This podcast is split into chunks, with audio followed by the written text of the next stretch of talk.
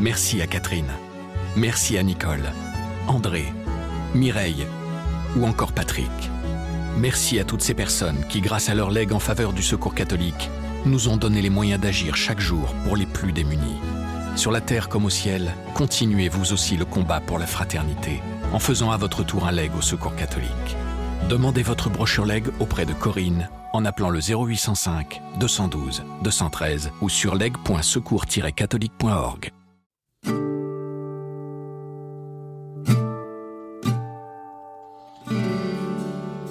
En fait, on a une vraie vision, une vraie image de l'Église du Christ, qui n'est pas que l'Église qui est autour de moi, mais une Église qui est vraiment universelle, qu'elle est là, présente autour du tombeau de Jésus, au quotidien, depuis des siècles.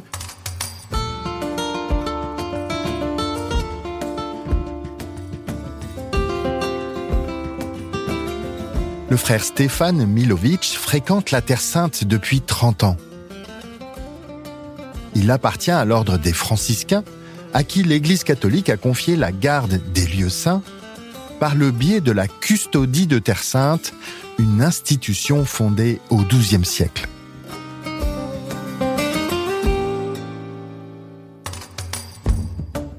Liturgiste de formation, ce quinquagénaire des est responsable des biens culturels de la custodie. Il supervise notamment la création d'un musée chrétien au couvent Saint-Sauveur, le QG des franciscains à Jérusalem, qui rassemble une dizaine de frères. Le frère Stéphane accueille les fidèles qui se rendent en pèlerinage dans la basilique du Saint-Sépulcre. Un lieu fascinant, façonné par des siècles de prières qui abrite les lieux de la mort et de la résurrection de Jésus-Christ. Dans ce podcast, nous vous emmenons à la rencontre de croyants qui témoignent de leur aventure spirituelle. Vous écoutez la première saison de Croire, les voix de la prière. Je suis Gilles Donada, journaliste à la Croix.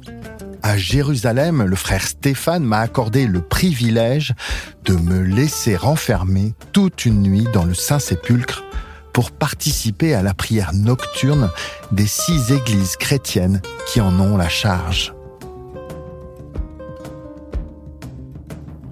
Quelle émotion de pouvoir prier au cœur de la nuit dans le tombeau du Christ, le seul lieu au monde où la mort a été vaincue par la vie.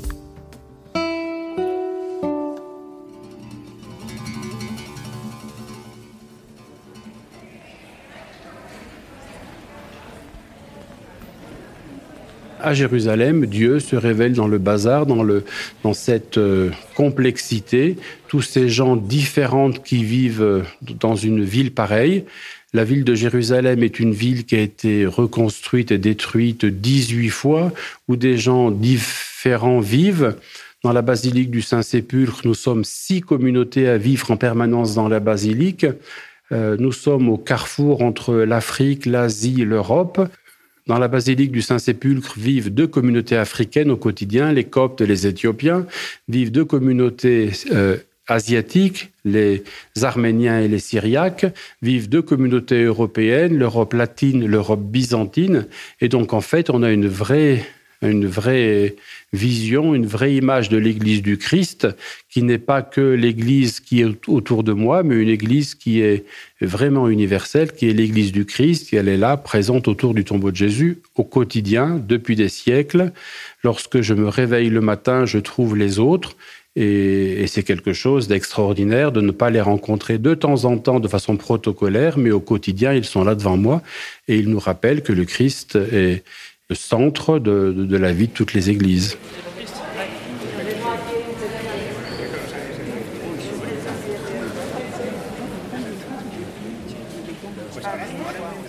Il y a beaucoup de monde qui rentre, qui vient, et je trouve que toute cette complexité de la basilique, le bazar que l'on peut retrouver dans la basilique, est à l'image du bazar qui se trouve en dehors de la basilique, parce que justement l'église est dans le bazar, dans le souk de Jérusalem, et donc, en fait, moi, c'est quelque chose qui me parle beaucoup, car en effet le Christ est le rédempteur de tous les hommes, et le fait de vivre ici en ce lieu où le Christ est, le rédempteur de tous les hommes et tout un tas de catégories de personnes humaines diverses et différentes sont présents, ça manifeste bien à quel point le message du Christ est universel.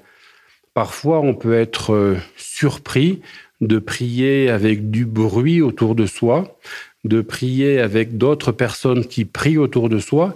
Et donc, euh, si on est trop contemplatif et, trop aimant le, silence, etc., on peut être dérangé. Moi, je pense que dans la prière au Saint-Sépulcre, il faut intégrer cette altérité. Je m'explique un petit peu mieux le, Saint-Sépulcre, euh, comment dire, est le lieu où termine le chemin de croix. Il y a huit stations dans la ville et les, cinq dernières sont dans la basilique du Saint-Sépulcre. Lorsque l'on fait le chemin de croix dans la ville de Jérusalem, eh on passe au milieu des souks. Vous êtes pieux, vous avez un groupe de 2, 50 personnes en fonction des groupes, et puis vous êtes là en train de méditer, vous lisez les textes qui sont liés au lieu, etc. Et autour de vous, vous avez des gens qui continuent à vendre leur pain, leur poisson, des tracteurs qui vont euh, couper votre procession en deux, des gens qui vont essayer de vous vendre des, des, chapelets ou je ne sais quoi. Et donc, vous allez euh, être un petit peu surpris de voir que vous n'êtes pas respecté dans votre prière. Et eh ben, je trouve que lorsque l'on fait un chemin de croix dans une église de, de religieuse ou en paroisse, vous avez entre chaque station euh, quelqu'un qui va jouer de l'orgue, ça va être très, très recueilli. Mais lorsque le Christ est passé dans ces rues de Jérusalem, eh bien, il n'y avait pas ni de pleureuse, ni de fleurs, ni de ni d'orgue entre chaque station. Vous avez une ville qui était complètement hermétique, qui ne comprenait pas ce qui se passait. Le Christ passait au milieu des foules passait pour les sauver et les foules n'avaient aucun signe de reconnaissance, ne pensaient pas que cet homme allait les sauver. Il n'y avait peut-être guère que Jésus, Marie-Madeleine, Marie sa mère qui étaient là et qui comprenaient un petit peu et qui étaient proches de Jésus. Et en fait, lorsque je passe dans le chemin de croix aujourd'hui, eh bien, en fait, on retrouve la même atmosphère qu'il y avait à l'époque de Jésus. Donc, on n'a pas à faire un chemin de croix avec une, avec une spiritualité liturgique, mais avec quelque chose qui est très vraisemblable dans la ville d'aujourd'hui. Et donc, moi, lorsque je passe dans le chemin de croix, eh bien, c'est sûr que les, les gens qui, au premier abord, me dérangent, euh, me rappelle que le Christ est aussi leur rédempteur, qu'il est passé dans les mêmes rues pour sauver les gens qui étaient là et qui ne le savaient pas. Et donc, euh, tout ce côté qui peut paraître parfois dérangeant nous pousse à nous souvenir de prier également pour euh, non seulement l'Église entière, mais le monde entier. Et c'est ce que l'on essaye de faire dans ces lieux saints.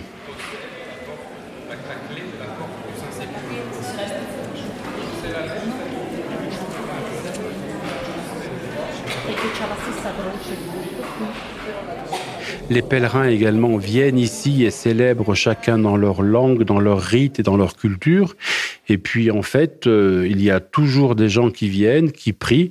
La nuit, la basilique est fermée à clé par les musulmans qui détiennent la clé de la porte depuis 1187 lorsque Saladin va récupérer la basilique. Et donc, dans la basilique, la nuit, il y a des liturgies nocturnes. Chaque communauté va encenser les différents sanctuaires. Chacune va célébrer l'office des lectures et les laudes. Et chaque euh, communauté va accueillir des pèlerins, des gens contemplatifs qui vont choisir de se laisser enfermer dans la basilique vont se rapprocher du tombeau, vont prier, vont méditer, vont, euh, euh, comment dire, lire des textes bibliques liés à la résurrection. Et donc, en fait, la, lumière de la prière ne s'éteint pratiquement jamais dans cette basilique. Ici, on aperçoit les deux, les deux cadenas donc de l'époque de 1187. Et donc là, on aperçoit les deux barres de fer qui vont rentrer là-dedans. Donc là, le portier ferme la porte et une fois que la porte est fermée, eh bien la vie de la basilique continue avec un rythme différent et chaque jour, une vingtaine de personnes se laissent enfermer, non pas pour dormir, mais pour prier dans la basilique. Et à l'extérieur, il y a tout un tas de pèlerins qui viennent pour assister à ce rite assez ancien de fermeture de la basilique. Ok, donc là on va rentrer parce que sinon on va être coincé dehors.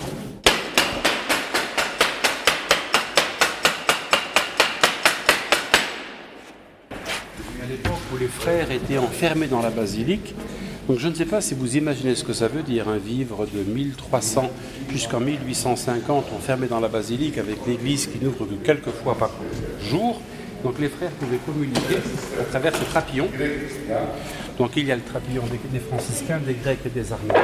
Chacun son, chacun son trapillon. Donc on pouvait confesser quelqu'un à l'extérieur, mais on ne peut pas sortir. Les latins appellent ce lieu la basilique du Saint-Sépulcre, les orientaux appellent cette basilique la basilique de la résurrection, et cette basilique donc contient plusieurs lieux, liés à la Passion. Donc il y a le calvaire qui est également incorporé dans la basilique et tout un tas de lieux, euh, la pierre de l'onction, le lieu où on va redécouvrir la Sainte Croix, le lieu des apparitions après la résurrection. Donc il y a une à peu près 14, 15, 16 petits sanctuaires mineurs qui sont liés à la basilique de la résurrection. Les latins euh, contemplent davantage le vendredi saint, la mort de Jésus, la mise au tombeau. C'est pour ça qu'on appelle ça le Saint-Sépulcre. Et d'ailleurs, dans l'Église latine, c'est le vendredi saint que les pèlerins affluent. Les orientaux appelle la basilique la basilique de la résurrection. Et le grand moment de la basilique de la résurrection, ben, c'est le samedi saint, lorsque le feu sacré descend et que les pèlerins viennent récupérer la flamme pour la porter dans leur famille et dans les différentes églises. D'ici quelques instants, les, franciscains vont sonner sur cette cloche qui, se trouve dans l'intérieur de la basilique. Les Grecs vont répondre avec leur cloche, les Arméniens ensuite. Et puis voilà que toutes les différentes églises vont encenser les différents hôtels.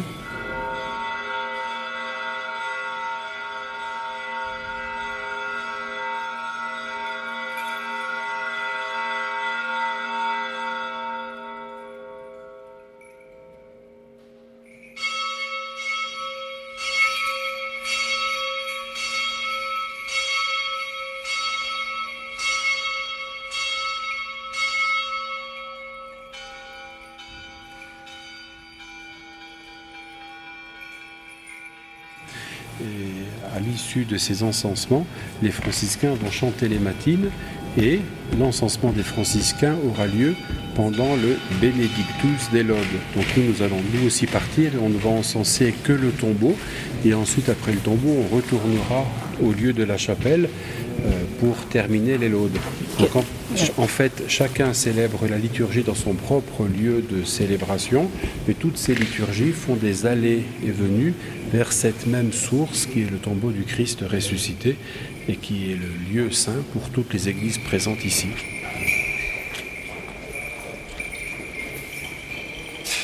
Il est évident que chaque communauté utilise beaucoup l'encens, donc euh, l'odeur de l'encens plane, plane sur la basilique. Chaque communauté a un encens différent, donc qui a un nez aiguisé réussit à savoir si c'est un, un encensoir copte ou latin qui vient de passer.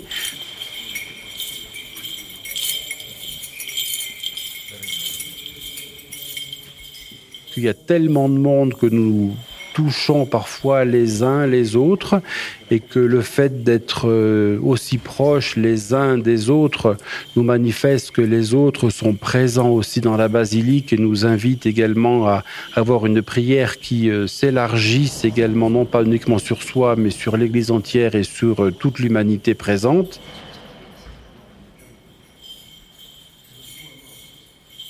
Il y a des pèlerins qui aiment toucher les lieux euh, embrasser les lieux. Souvent, il y a beaucoup de pèlerins occidentaux qui trouvent le fait de toucher et d'embrasser comme quelque chose de, de comment dire, euh, lié presque à de la magie ou de la superstition. Mais en fait, un petit peu comme Marie-Madeleine qui, euh, qui aimait Jésus et qui n'avait pas besoin qu'on lui dise tellement de choses et qui aimait le Christ, eh vous avez des fois des gens comme ça qui, sans qu'on leur explique euh, tout ce qui est lié à l'histoire de la basilique et tout ce qui est euh, lié à, la théologie de cette basilique, qui spontanément sont de cœur à cœur avec euh, avec l'amour du Christ et qui ont besoin de l'exprimer de façon plus liés au sens. donc ce sont des gens qui, à mon avis, euh, sont des gens qui peuvent évangéliser. Le fait de voir des gens dans des attitudes toutes simples, euh, lié à, une dévotion, pas quelque chose qui va être une grande théologie ou, quelque chose qui va être formalisé à travers des concepts intellectuels, mais des gens qui vont être de cœur à cœur avec Jésus, qui vont se contenter de, toucher un, lieu saint. Et on sent que derrière ce, ce toucher, il y a une grande relation d'amour qui se fait entre cette personne et Jésus. Et donc cette relation d'amour entre cette personne et Jésus est quelque chose qui, est, euh, qui ne peut que qu'édifier les personnes qui sont témoins de cela.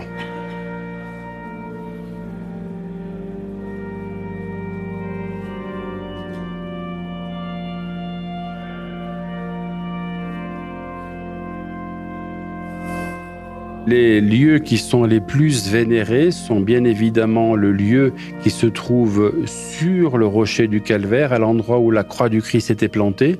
Les gens font la queue pour passer sous l'autel et toucher le lieu où était plantée la croix. Les gens viennent également toucher la pierre sur laquelle était déposé le Christ pendant ces trois jours entre sa mort et sa résurrection et les gens vénèrent également beaucoup la pierre de l'onction entre le lieu de la mort de Jésus et le tombeau de Jésus, eh bien, se trouve une pierre sur laquelle, après sa mort, le Christ a été embaumé, c'est-à-dire qu'il a été parfumé, qu'il a été lavé, qu'il a été, euh, comment dire, enveloppé de bandelettes avant d'être mis au tombeau.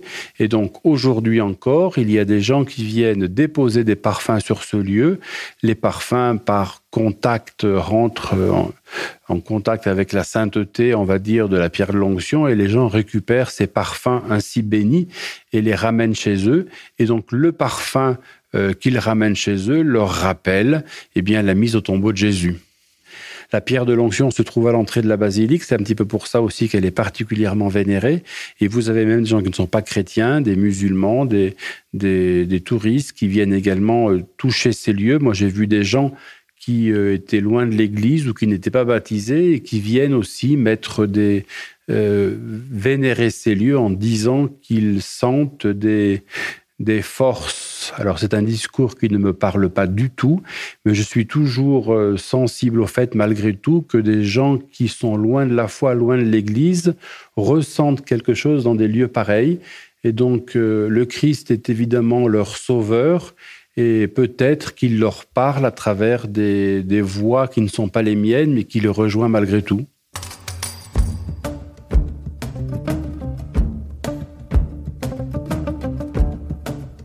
Voici arrivé au terme du douzième épisode des Voix de la prière. S'il vous a intéressé, n'hésitez pas à vous abonner et à laisser une étoile, un avis ou un cœur. Croire est à retrouver sur toutes les plateformes et sur le site et l'appli La Croix.